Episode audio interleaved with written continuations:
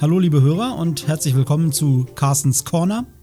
Economics, Events, Entscheidungen, Informationen und äh, Meinungen rund um wirtschaftliche Entwicklung in Deutschland und der Welt. Mein Name ist nicht Carsten Dresky.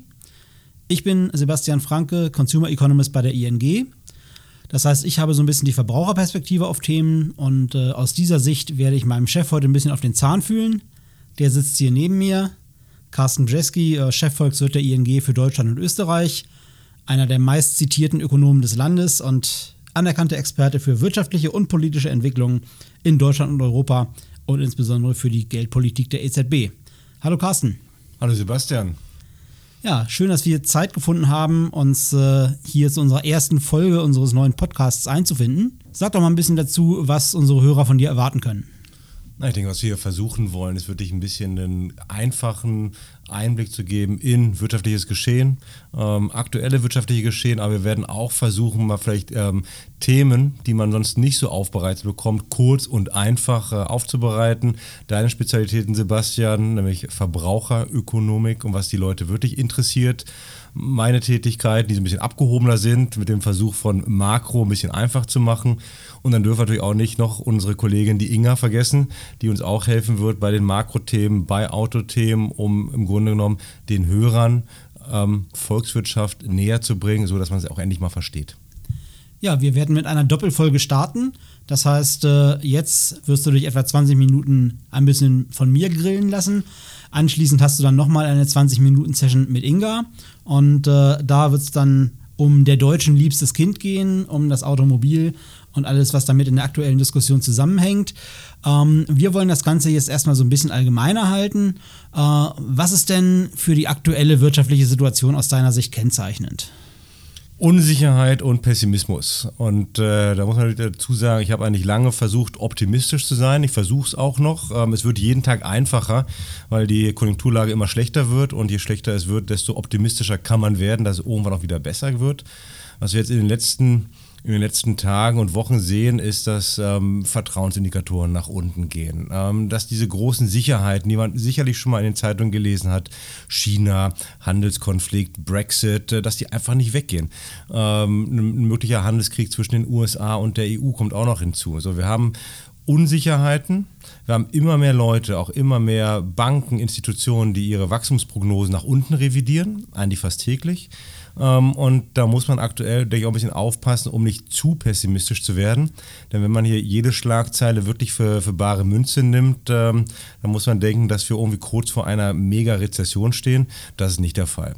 Ja, es gibt aktuell auch immer noch genug Gründe, um einigermaßen vorsichtig optimistisch zu sein. Ähm, und da denke ich vor allem an die inländische Nachfrage. Ähm, in Europa, in Deutschland. Wir sehen äh, einen starken Arbeitsmarkt, wir haben äh, eine extrem niedrige Arbeitslosigkeit, extrem hohe Beschäftigung, wir haben höhere Löhne, wir haben eine niedrige Inflation. Und wir haben, und das bleibt weiterhin so ein bisschen die Joker-Karte für die deutsche und die europäische Konjunktur, die Investition. Es gibt Leute, die sagen, ja Gott, Investition, das ist auch eine ist Schnee von gestern, da passiert nichts mehr, die Unsicherheit nimmt immer weiter zu. Aber ich bleibe dabei, wenn wir uns die ähm, mal die Rahmenbedingungen anschauen, extrem niedrige Zinsen. Ähm, Digitalisierung, die einfach den Bedarf für immer mehr Investitionen ähm, erhöht, dann bleibt auch 2019 das Jahr, in dem wir immer mehr Investitionen sehen werden. Und so kann man halt das ganze Jahr ein bisschen durchgehen zwischen einerseits zu viel Pessimismus, aber andererseits auch einem gesunden äh, Verstand an Optimismus. Ja, das war ja schon mal eine ganze Menge. Lass uns das doch mal Stück für Stück auseinandernehmen.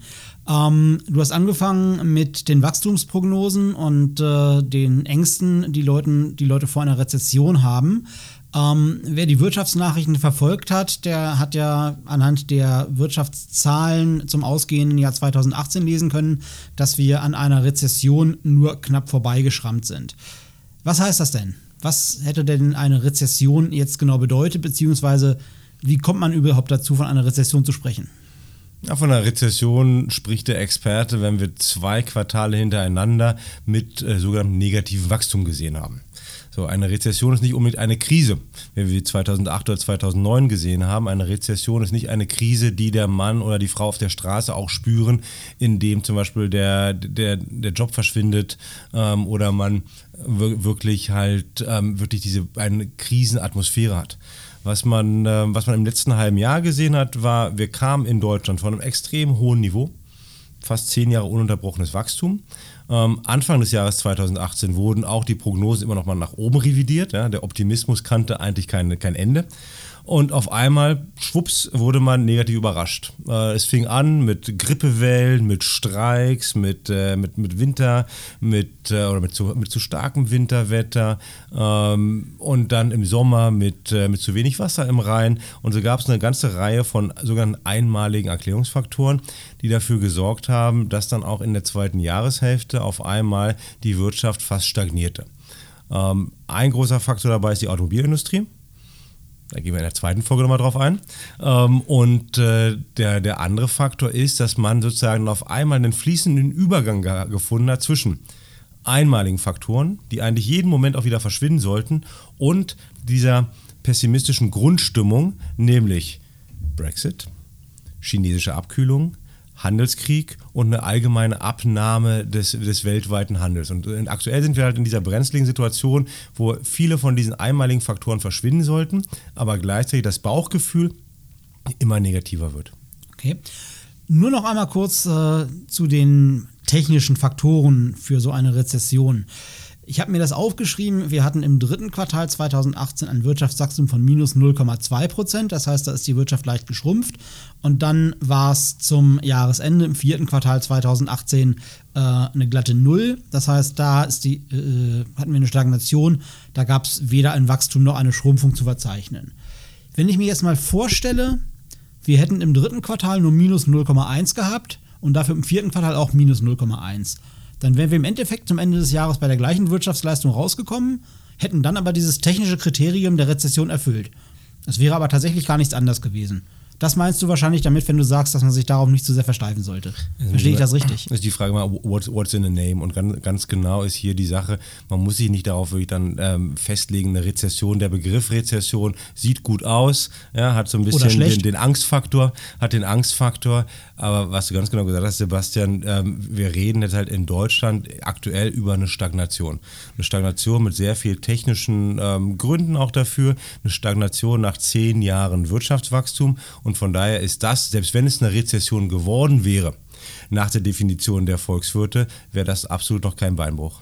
Dann lass uns doch mal auf die Risikofaktoren vielleicht noch mal ein bisschen im Einzelnen eingehen, die du eben schon erwähnt hast. Ähm, Stichwort China beispielsweise. Da sieht man jetzt, dass äh, das Wachstum für 2018 sich vermutlich bei den offiziellen Zahlen so bei 6,5, 6,6 Prozent einpendeln wird. Und ähm, da lese ich, das ist quasi schon ein Wert, den die Experten so ein bisschen für enttäuschend halten. Ähm, und äh, die chinesische Regierung wird auch möglicherweise die Wachstumsprognosen für die kommenden Jahre etwas nach unten schrauben und dann so bei 6% rauskommen. Und ähm, wenn ich das jetzt mal vergleiche, 6%, das ist immer noch dreimal so viel wie in Deutschland, wenn es gut läuft und sechsmal so viel oder mehr, wenn es nicht so gut läuft. Wo ist denn daran das Problem, dass es jetzt nur noch 6% möglicherweise sein werden für die nächsten Jahre? 6% oder 6,5% in China ist ungefähr die Größe der Schweiz, die jedes Jahr hinzukommt. Ja, das heißt, es ist auch überhaupt wirklich kein Problem. Ähm, die Finanzmärkte haben sich natürlich ein bisschen ähm, darauf eingeschossen, auf Wachstumszahlen und, und jede, jede Wachstumszahl, die schwächer ist als die im Vorjahr, wird äh, als dramatisch erachtet. Das ist also auch wieder ein Stimmungsfaktor, sagst du? Es, es, ist ein Stimmungsfaktor, weil wir erstens bei China gar nicht wissen, wie hoch die Zahlen wirklich sind, ob es 6,5 Prozent sind oder vielleicht waren es auch nur 2 oder 3 Prozent in den letzten Jahren. Also die, das absolute Niveau kann man sowieso nicht genau einschätzen. Stimmen die Zahlen, stimmen, stimmen sie nicht. Ähm, und ähm, es ist natürlich auch mal, also ich brauche nicht mal Mathematik studiert zu haben, um zu sehen, wenn eine Wirtschaft oder eine Volkswirtschaft wie die chinesische in den letzten 15 Jahren äh, meistens mit im zweistelligen Bereich gewachsen ist, dass dann irgendwann auch eine Abnahme der Wachstumszahlen hinzukommt. Das ist auch ganz normal ähm, in dieser Entwicklung hin von einem Entwicklungsland zu einem entwickelten Land. Ja, dann nehmen einfach die Wachstumszahlen äh, einfach ab. Was für uns eher relevant ist, ist natürlich die Frage, was steckt dahinter? Und von daher muss man halt nie einfach nur irgendwelche ähm, Schlussfolgerungen ziehen aufgrund von ja, Headline-Zahlen, wie es so schön heißt. Man muss erst gucken, was, was steckt da wirklich hinter. Ähm, steckt jetzt hinter diesem leichten Rückgang der chinesischen Wachstumszahlen wirklich ein, ein großer Bruch in dem Land? Heißt das, dass das Land jetzt viel weniger Produkte aus Europa und Deutschland nachfragt? Ähm, äh, dann haben wir auch ein Problem in, äh, in Deutschland. Warum? Weil mehr als 6% unserer Exporte nach China gehen. Wenn ich mir die, äh, die DAX-Unternehmen anschaue, dann haben wir teilweise, dass bei einigen Unternehmen fast 20% des Gewinnes oder des Umsatzes in China mittlerweile erzielt werden. So, für uns in Deutschland, Europa ist China unheimlich wichtig. Aber nochmal zurück zu China. Was ich halt mir anschauen muss, ist, China macht gerade ein, eine, einen Übergang mit. Der Übergang hin von so einem reinen billigen Arbeitskräfteland hin zu einem entwickelten Land, einem Industrieland, was wahrscheinlich die gleichen Strukturen ähm, anvisiert, wie wir sie in Deutschland und wie wir sie in den USA haben.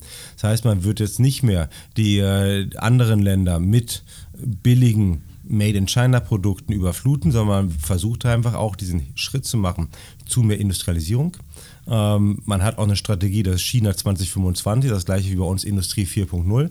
Das heißt, man möchte wirklich auf dieser Qualitätsleiter um, äh, hoch oder empor klimmen und, äh, und wird damit halt auch, hat damit weniger Güter aus Deutschland nötig, bleibt aber weiterhin natürlich ein extrem wichtiger Faktor. Denn wenn ich mir einige Maßstäbe anschaue, dann ist China mittlerweile sogar schon die, die größte Volkswirtschaft der Welt ja, die billigen Waren, die von China ausgehen, die Welt überfluten. Das ist ja immer auch äh, ein, gern, äh, ein gern genommenes Thema von, von beispielsweise Donald Trump, der damit äh, seine protektionistischen Maßnahmen begründet, um die US-Wirtschaft vor diesem chinesischen Dumping zu schützen. Ähm, wie siehst du denn die äh, Aussichten für oder hoffentlich eben nicht für einen äh, Handelskonflikt zwischen den USA und China, der sich noch weiter ausweitet. Da müssen wir wahrscheinlich in der Zukunft auch noch eine, eine reine Folge für den, für den Podcast machen, nur zu diesem Handelskrieg. Ähm, ganz kurz, in, in, dem Konflikt zwischen den USA und China geht es um mehr als nur Handel. Ähm, es geht auch um Weltherrschaftsstellung, es geht um, äh, um, um, um Cybersecurity, es geht um ganz äh, wichtige geopolitische Strategien letztendlich. Es geht wirklich um, wer ist ähm, die führende Nation weltweit. So, diesen Konflikt werden wir nicht so schnell lösen. Das ist ein Konflikt, der uns wahrscheinlich in den nächsten Jahrzehnten immer begleiten wird. Was man kurzfristig sehen wird, ist, dass es eine Entspannung in dem reinen Handelskonflikt geben wird. Der reine Handelskonflikt bei Gütern, vielleicht noch ein klein bisschen bei Dienstleistungen. Warum? Ganz einfach, recht pragmatisch. Ähm, die USA sind irgendwo von einer leichten konjunkturellen Abkühlung. In China ist man schon in dieser Abkühlung. Also beide Seiten brauchen aktuell wirklich nicht einen richtigen Handelskonflikt, der ähm, zu einer weiteren Verlangsamung des Wirtschaftswachstums führt in, in beiden Regionen. So, das heißt, man wird sich jetzt in den kommenden Wochen, Monaten deutlich äh, einigen auf einige Entspannung. Das ist wiederum gut für die Weltwirtschaft, kurzfristig, weil das auch den Welthandel wieder leicht nach oben drücken müsste. Ähm, wird langfristig, das ist so wie damals im Kalten Krieg, langfristig würden sie dieses Thema Konflikt USA-China definitiv weiter begleiten. Und ähm, wenn wir uns mal an die andere Küste der USA stellen, an die Ostküste, die Europa zugewandt ist, da gibt es ja auch diese Handelsthematik. Zum Beispiel, was das Thema Autos, aber nicht nur das Thema Autos betrifft. Ähm, was haben wir denn an, dieser, äh, an diesem Ende zu erwarten? Wird es da Strafzölle geben auf, auf europäische Importe? Wie sieht es da aus? Ja, was, was wir da sehen, ist natürlich, ähm, das ist wieder das, das Spukgespenst in letzter Zeit. Ja? Wir, wir reden natürlich über einen Handelskrieg zwischen den USA und Europa schon seit dem letzten Sommer, im Grunde genommen, als es dann mal die ersten Strafzölle auf Aluminium und auf Stahl gab. Dann ging Herr Juncker von der Europäischen Kommission nach Washington und äh, sorgte dafür, dass dieser Streit nicht weiter ausartet. Ähm, und aktuell gibt es einen ominösen Section äh, 232 Report. Das ist dieser B Bericht, äh, der dem Präsidenten Trump vorgelegt wurde, wo drinstehen soll, ob nun empfohlen wird, ob Trump Strafzölle ähm, einführen sollte oder nicht. Also die Frage ist, ist, sind europäische Güter, sind europäische Autos wirklich ein Sicherheitsproblem in den USA? Niemand hat diesen Bericht außerhalb des Weißen Hauses gesehen, also wir wissen alle nicht, nicht was da drin steht. Aber er verbreitet schon so viel Angst und Schrecken, dass auch hier die Unsicherheit weiter zunimmt. Wird es denn jetzt zu diesen Strafzöllen kommen? Niemand, niemand steckt im Kopf von, äh, von Donald Trump. Zum Glück vielleicht. Ähm, was, man, was ich mir vorstellen kann, ist natürlich, dieser Handelskonflikt USA-China ist dann irgendwann mal einigermaßen beendet.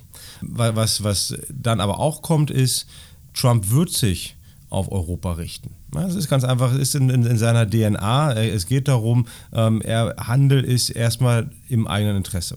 Was wird passieren, wenn wir jetzt ähm, irgendwo rund um Brexit doch noch weitere Unsicherheiten bekommen in der Eurozone? Ist genau das der Moment, um wenigstens mit Handelszöllen ähm, nochmal zu drohen? Das heißt, Trump wird definitiv drohen damit, oder vielleicht wird er sie sogar ankündigen, die Zölle auf europäische Autos. Ähm, einführen wird er sie meiner Meinung nach nicht, aber er wird damit drohen, um wiederum eine bessere Verhandlungsposition zu bekommen. Das heißt, kurzfristig wird es hier auch bestimmt Schwankungen geben, Unsicherheit geben.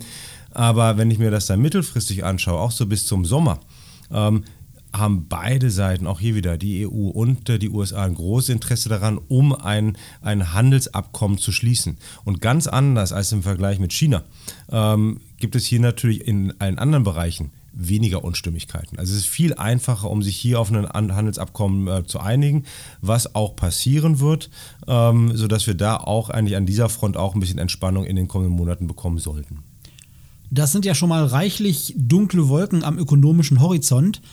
Was sind denn die Winde, die diese Wolken vielleicht wegblasen können? Das heißt, was sind die Gründe, doch ein bisschen vorsichtig optimistisch in die Zukunft, zum Beispiel für den Rest des Jahres 2019, schauen zu können? Was siehst du da?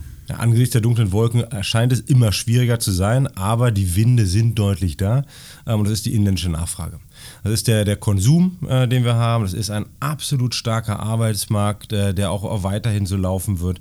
Wir haben höhere Löhne, wir haben eine niedrige Inflation, äh, wir haben auch einen Dienstleistungssektor, in, auch in Deutschland mittlerweile, der immer stärker ist. Wir sollten sehen, dass auch die Probleme im Automobilsektor jedenfalls teilweise in den kommenden Monaten wieder verschwinden werden. Dazu werden wir ja gleich noch mehr hören. Dazu hören wir gleich noch mehr. Ähm, und äh, wir werden auch sehen, dass von, von Staatsseite etwas mehr kommen wird. Ja, es sind schon ein bisschen Steuererleichterungen sind angekündigt worden, sind auch schon äh, teilweise durchgeführt worden. Es gibt Investitionsprogramme Richtung Digitalisierung, kann immer mehr, könnte immer schneller sein, aber es gibt diese positiven Faktoren ähm, und, ähm, und, und, äh, wir, und die werden halt dafür sorgen, dass diese sogenannte inländische Nachfrage zusammen mit ähm, Investitionen auch im Unternehmensbereich ähm, hoffentlich diese großen bösen Wolken auch verdrängen werden. Wie spielt da die äh, Geldpolitik der EZB mit rein? Wir haben ja jetzt kürzlich erst äh, eine EZB-Sitzung gehabt, nach der dann äh, doch etwas überraschend äh, die, der Ausblick für das Jahr 2019 ein wenig verändert wurde. Was hat sich da getan und was heißt das für Dinge wie zum Beispiel Investitionen oder den Konsum? Die, die, EZB ist in der Wirklichkeit angekommen, kann man sagen. Ja, im, im, Dezember war die EZB noch zu optimistisch. Jetzt ist sie mittlerweile ein bisschen eingereiht, äh, da, da wo auch äh, die meisten anderen Experten das Wirtschaftswachstum in der Eurozone dieses Jahr sehen. Die EZB erwartet 1,1 Prozent. Ähm, das äh, ist mehr oder weniger, was wir auch erwarten. Ähm, was, was man halt sieht, die EZB hat leider Gottes keine anderen Informationen als alle Marktteilnehmer auch. Das heißt, die EZB steht vor diesen gleichen großen Unsicherheiten. Sie sieht auch hier eine relativ solide inländische Wirtschaft. Äh, sie sieht große ähm, externe Faktoren, wie es so schön heißt, und sie fährt dadurch auf Sicht, wie EZB-Präsident Draghi das sagte, wenn man in einem dunklen Raum ist, dann rennt man nicht, sondern dann bewegt man sich nur sehr langsam äh, vorwärts. So, das macht die EZB. Was hat sie gesagt? Sie, ähm, sie verlängert nochmal nochmal ähm, billige Liquidität für die Banken, ähm, sodass an der Unterseite eigentlich etwas weniger passieren kann. Man versucht sozusagen diese mögliche Gefahr einer Rezession so lang wie möglich hinauszuzögern ähm, mit den Mitteln, die man noch hat. Denn was die EZB leider Gottes auch weiß, ist, dass wenn es hier nochmal so richtig knallen würde, ähm, sie eigentlich gar keine Instrumente mehr hat. Denn ein, ein, ein Wieder, ähm, Widerstarten von dem Anleihenkaufprogramm von QE wäre sehr umstritten, ähm, würde wahrscheinlich zu wieder ähm, zu großen Problemen mit ähm, dem äh, Europäisch, Europäischen Gerichtshof führen ähm, und würde auch gesellschaftlich sehr, un, sehr umstritten sein. Ähm, weitergehende Maßnahmen wie zum Beispiel Aktien kaufen wäre auch ja, gesellschaftlich überhaupt nicht akzeptabel. Das heißt, was die, die EZB weiß, auch würde sie es nie zugeben, sie hat eigentlich keine Instrumente mehr, um eine richtige Rezession noch zu bekämpfen. Das wäre dann für die Haushaltspolitik. Das machen wir in der Folge, wenn wir wirklich mal eine Rezession haben. Ähm, und von daher versucht sie, diese mit, mit, mit alles, was in ihrer Kraft steht, diese Rezession zu verlängern. So, und das macht sie aktuell, um den Banken zu helfen. Den Aufschwung zu verlängern. Beziehungsweise die Rezession, das Eintreten das Rezession. Das Eintreten einer Rezession hinauszuzögern. Ähm, und ähm, sie weiß natürlich auch, dass sie mit diesen Maßnahmen nicht den Handelskonflikt zwischen den USA und China ähm, irgendwie lösen wird. Sie wird damit auch nicht den Brexit lösen und sie wird nicht die chinesische Konjunktur ankurbeln. Sie versucht irgendwie sozusagen eine Untergrenze aktuell in, ähm, in, in, dieses, äh, in diesen leichten Pessimismus ähm, reinzuziehen. Die Gefahr ist, dass der Markt das ganz anders aufnimmt und äh, nämlich richtige Panik bekommt. Warum? Wenn die EZB jetzt schon denkt, dass die Lage so, so schlecht geworden ist, dass sie wieder neue Maßnahmen äh, treffen muss, dann muss es ja richtig brenzlig sein. Ja, und das ist ein bisschen, das, das ist die, die Psychologie von, von Geldpolitik. Ähm, der englischsprachige Teilnehmer sagt dann immer ahead of the curve. Ähm, also die EZB versucht aktuell nochmal wirklich vor der Kurve zu sein, um, wie gesagt, das Eintreten einer Rezession zu verhindern. Ja, dann fasse ich nochmal kurz zusammen. Wir haben möglicherweise eine leichte Abkühlung der Konjunktur in China. Wir haben am Horizont immer noch die Möglichkeit eines sich verschärfenden Handelskonflikts zwischen den USA und China, zwischen den USA und Europa. Wir haben ja auch noch das Thema Brexit, zu dem wir uns dann mal ein bisschen weiter austauschen, wenn ungefähr klar ist, in welche Richtung das alles laufen wird. Aber wir haben auch eine niedrige Arbeitslosigkeit, nach wie vor niedrige Inflation, endlich steigende Löhne, vielleicht auch endlich mal anziehende Investitionen und Staatsausgaben und die Unterstützung der EZB, die uns vor einer Rezession nach Möglichkeit bewahren möchte. Das heißt, wir haben doch noch etwas Grund, auch optimistisch in die Zukunft und in den Rest des Jahres 2019 zu schauen. Carsten, vielen Dank. Das war unsere erste Folge Carstens Corner. Und äh, bleiben Sie doch einfach dran, hören Sie gleich rein in die zweite Folge. Da erfahren Sie dann ein bisschen mehr zum liebsten Kind der Deutschen, zum Auto und äh, was das eigentlich in der aktuellen Gemengelage für die deutsche Wirtschaft bedeutet. Vielen Dank fürs Zuhören und noch einen schönen Tag. Machen Sie es gut.